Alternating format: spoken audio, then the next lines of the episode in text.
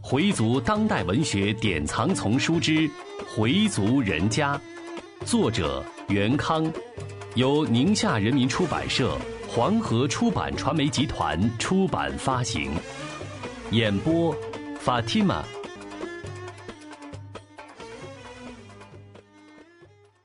第七十集，只好全交代。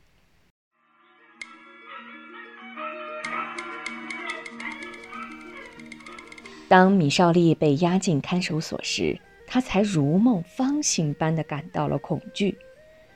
改革开放以后的中国，司法程序日臻完善，没有确凿的证据是不会乱抓人的。平时什么都不在乎的米少利，到了号里一下就蔫儿了。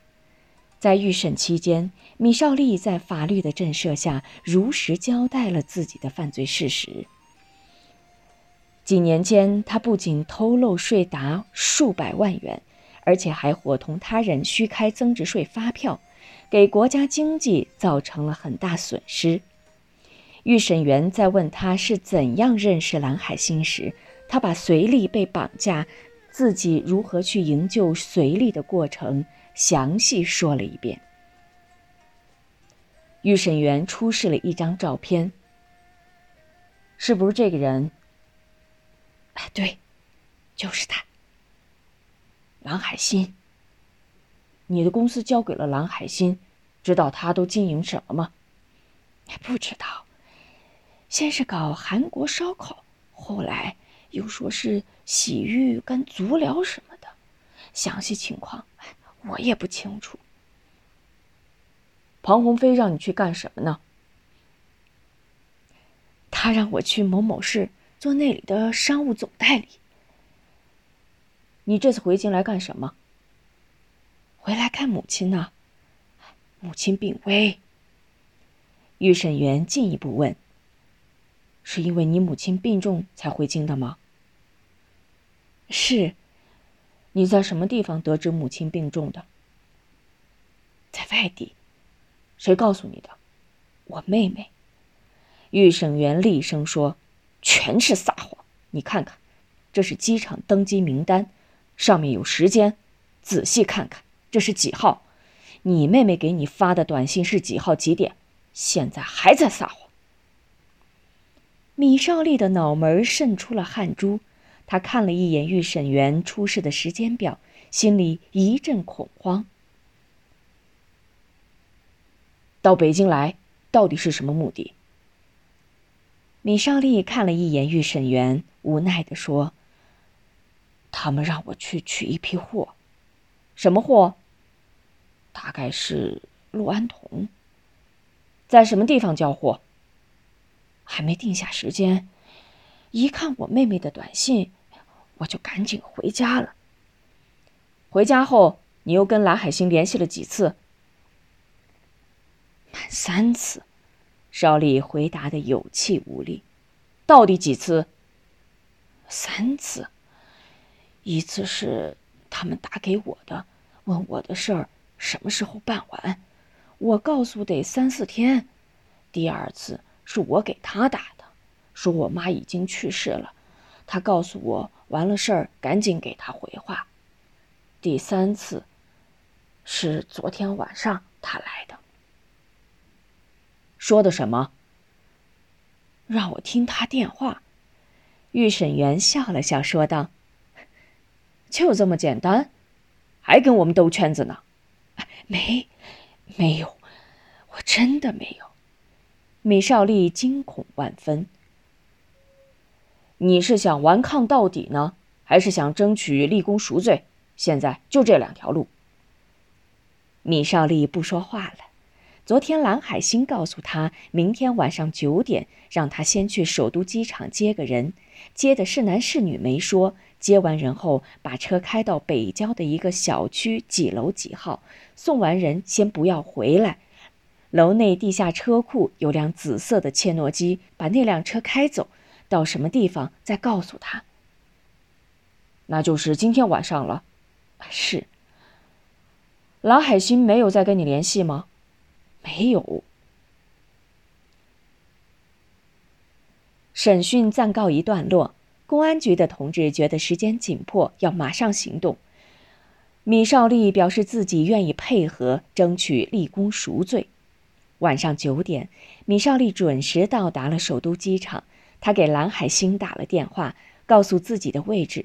对方让他车不要开进停车场，就慢慢在外圈开着，说一会儿有人来上他的车。米少利在车里边看边开。机场来往的车很多，一直没有人朝他的车走来。他把车开到候机楼上，然后又开下去，像个拉黑活的。另外几个黑车司机正用敌意的目光注视着他。当他又开上来的时候，一个人说话：“嘿，不懂规矩啊，想吃蹭是怎么着？”米少利说：“他等人呢。”那小子骂道。等什么人呢？等你妈呢！快滚！米少利只好又开下去。这时，一个女人朝他走来，把车停下。那女人很有气派，天已经很黑了，却依然戴着茶色镜。他什么话也不说，拉开车门就坐了上去。到了指定地点，那个女人下了车就进了楼。她在车里等蓝海星的电话。大约过了三十分钟，蓝海星来电话了，让他进楼，敲四零二四室的房门，取了一只保险箱，箱子很沉，再下到地下车库找那辆紫色的切诺基。米少利此时心里紧张极了，他不知道他们到底要他干什么，自己以前怎么说也是老板级的人物，今天却让他当了一回小弟。但为了协助公安抓住犯罪嫌疑人，为了立功赎罪，他只有这么做。他在蓝海星等人的心目中，大概就是一个小弟。米少利把车开出小区后，蓝海星让他往怀柔方向开，开到水库边上等候。米少利开着这辆切诺基，感觉各部分的零件都不好使，挂挡很费劲，发动机的声音也不正常。当他的车刚从高速下来时，后面公安的车里给他发出危险信号。米少利赶紧停了车。他刚迈出车门，就听到有人喊：“赶快离开车！”米少利不知怎么回事，听到这喊声就往路基下跑，不想被什么东西绊了一个跟头，身子没站稳就摔到坡下了。只听“砰”的一声，油箱起火了，接着又是一声巨响，土块和小石子儿。落在身上。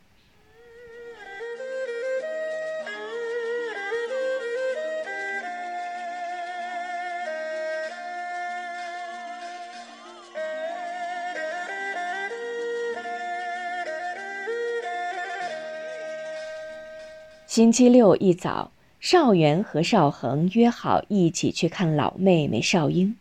邵恒很少到邵英这边来，两人约好一个集合点。然后打了一段车，来到少英家。少英一开门，见是大哥和二哥，非常高兴。您来怎么也没打个电话，我好出去接一下。少元说：“还接什么呀？你怎么样？好点没有啊？”我没事儿，当时一听这消息就受不住了，现在没事儿了。没想到二哥那么远也来了，二嫂呢？少恒说。他又去景山活动了，他老闲不住，一闲就该有事儿了。那还是别闲了。大家都笑了。邵元看着少英疲惫的脸，瘦了一圈，两眼也抠下去了，心里很是心疼。他老姑呀，我知道你比谁都难过，可是谁家的老人能跟儿女一辈子呀？你得往开想，不能老这样伤心。听大哥的，振作起来。你要是病了，谁照顾菲菲呀？说的少英又掉下泪来，少恒也帮助劝：“别再老想不痛快的事儿了。还没去上班？上班了。”邵恒说：“对，上班后工作一忙起来，把这事儿就岔开了。老在家待着就爱想，休息时。”上我那儿去，让你嫂子带你上花卉市场看看。”邵元又问楚江：“昨天让人找去会诊了，说是中午才能回来。”邵元说：“我跟赵月打听了一下他三伯的事，他只说了一句情况比较复杂，我也就再没问。他是自作自受，放着好好的日子不过，正道不走，非走歪道，进去也是活该。邵丽是做的太过分了，但毕竟……”是我们家的人，咱们该怎么做还怎么做。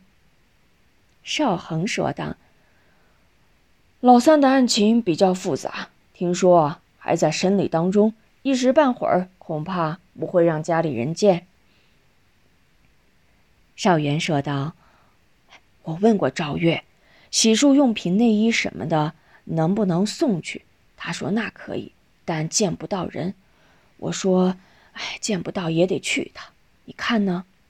他问少英，少英仿佛刚缓过神儿来似的说：“那就给他送去吧。”大哥想的真周到，他要是有良心的话，真得好好感谢大哥。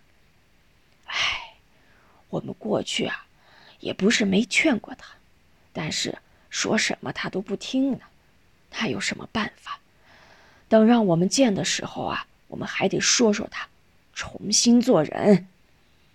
三个人说了会话，邵元和邵恒就起身告辞。邵英说什么也不让走。大老远来的，怎么能不吃饭呢？干脆我开车，咱们到外边吃去。哪天等楚江在的时候一起去吧。佩南正在上班，头来了，让他到办公室去一趟，有人找他。佩南进了办公室一看，来的两个都不认识。那两人出示了自己的证件，这让佩南吃了一惊。公安局的，找他什么事儿啊？别跟三伯有关吧？他脑子里立即闪现出在某某宾馆的一幕。他猜对了，果然是为米少利的案子来了。你叫米佩南？对，你见过这个人没有？公安的同志给他看了张照片。佩南仔细的看了看，认出这个人就是为三伯的朋友安装电脑实践的那个人。见过，他没敢瞎说。知道他们是干什么的吗？不知道。我三伯就是米少利，让我帮助他们装装电脑和传真什么的。你去过那儿几次？总共就两次吧，也许是三次。他现在脑子有点乱。你在那儿都看见了什么？我没看见什么。他们具体干什么事儿，我真的一点儿也不知道。你在那儿没见到什么人吗？佩南脑子转了一下，低声答道：“看见我哥哥了。”公安同志又向他交代政策，然后说：“我们觉得你跟他们的性质还不一样。我们之所以在这儿跟你谈，就是想让你把知道的事情都说出来。”不要吞吞吐吐的。佩南半天没做声，他在想那天的事儿。自己明明知道他们是一伙骗子，为什么不告诉哥哥，而让自己的亲哥哥被他们骗去了一百万？他从三伯那里得到了一万，为了这一万，他让哥哥损失了一百万。米佩南，啊！佩南抬起头看着两个公安。我我对不起你们，然后他把事情的经过都交代了。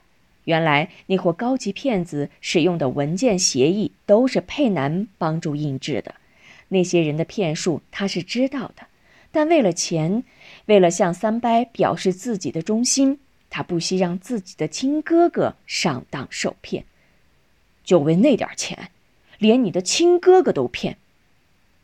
公安人员都觉得气愤。然后又问了他认不认识江梅，佩南都一一做了回答。两个公安留下手机号，对佩南说：“你想到什么可以再跟我们联系，我们也可能还会找你，希望你能积极配合我们。”佩南连忙说：“一定，一定。”送走了两个公安，佩南长出了一口气，心里扑通扑通直跳。他本来胆子就小。两个公安一通盘问，使他更加紧张。